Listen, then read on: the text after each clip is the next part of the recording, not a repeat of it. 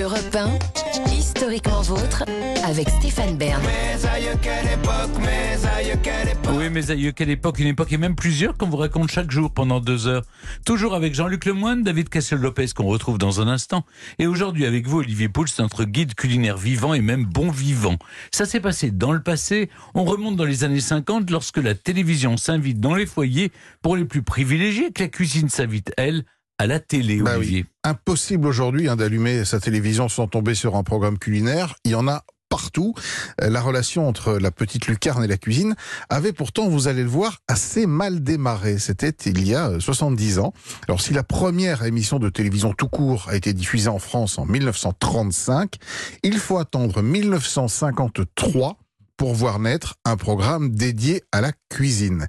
Et alors ce programme s'appelle Les recettes de Monsieur X. Et le Monsieur X en question, c'est pas un chef, c'est un acteur, il s'appelle Georges Hadet. Alors il porte un tablier blanc sous un costume noir strict et présente à 19h30, une heure de grande écoute, à l'époque déjà, hein, une recette très simple, dans un décor euh, tristounet qui pourrait être sa cuisine. L'image est statique et le ton est, comment dire, écoutez. Aujourd'hui, je vais faire un plat très simple, des œufs à la tripe. Mais il y a différentes façons de faire ce plat. Je vais vous donner la mienne. Tout d'abord, pourquoi œufs à la tripe? Parce que tripe, qui désigne en général les intestins des animaux, vient d'un mot saxon, un vieux mot saxon, qui veut dire lanière. Et voilà pourquoi on découpe les œufs en lanières, c'est-à-dire en fines rondelles, ainsi que les oignons. J'adore ce ton. C'est incroyable. Incroyable. Mais est-ce que c'est un succès à Eh l'époque ben, pas du tout. Alors il faut dire que le bonhomme manque un peu de charisme et aussi de crédibilité sans doute. La direction de la RTF, à l'époque la radio-télévision française, reçoit des dizaines de lettres de téléspectateurs qui se plaignent du manque d'intérêt du programme et l'émission s'arrête un an après. Mais elle est remplacée immédiatement par un programme qui est lui baptisé Art et magie de la cuisine. Là, on rentre dans le sérieux, les amis, pour la présenter. Un duo qui va lui marquer l'histoire de la télévision en général. Catherine Langeais et le truculent chef triplement étoilé de l'époque, Raymond Oliver, qui est officier au Grand Véfour.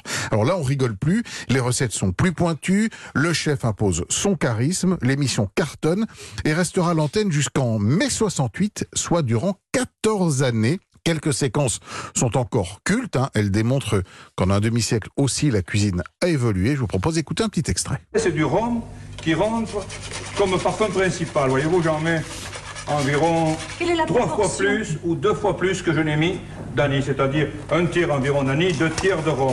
Et en tout? Et en tout, ça doit donner un très grand verre à vin, un très grand verre à vin de Bordeaux, c'est-à-dire pas loin d'un quart de litre. Hum, Je m'approche un peu plus près parce que c'est bien sympathique. On peut en manger des quantités de crêpes comme ça. Elles sont pas grasses, elles sont sèches. Bon, eh bien écoutez, bonnes. je pense que cette recette va plaire à nos spectateurs qui n'ont pas de four. Oui, la recette des crêpes par Raymond Oliver, je peux vous garantir, c'est cuit. Et j'ai en- j'ai enlevé la séquence où il rajoute encore de la bière. Ah, non. Mais qui va prendre la relève? Eh bien, dans la famille Oliver, après le père, je demande le fils. En 1978, Michel Oliver, donc le fils de Raymond, se retrouve sur Antenne 2 à l'époque aux, commandes, aux côtés euh, d'Anne-Marie Pesson le samedi. Et ça, je me souviens, je le regardais. Pour la vérité est au fond de la marmite. L'émission va durer jusqu'en 1983. Les années 80 seront aussi marquées par un célèbre duo. Maïté et Micheline, évidemment. Mais quand on les les écoute d'ailleurs, c'est assez terroir. proche de Raymond Oliver.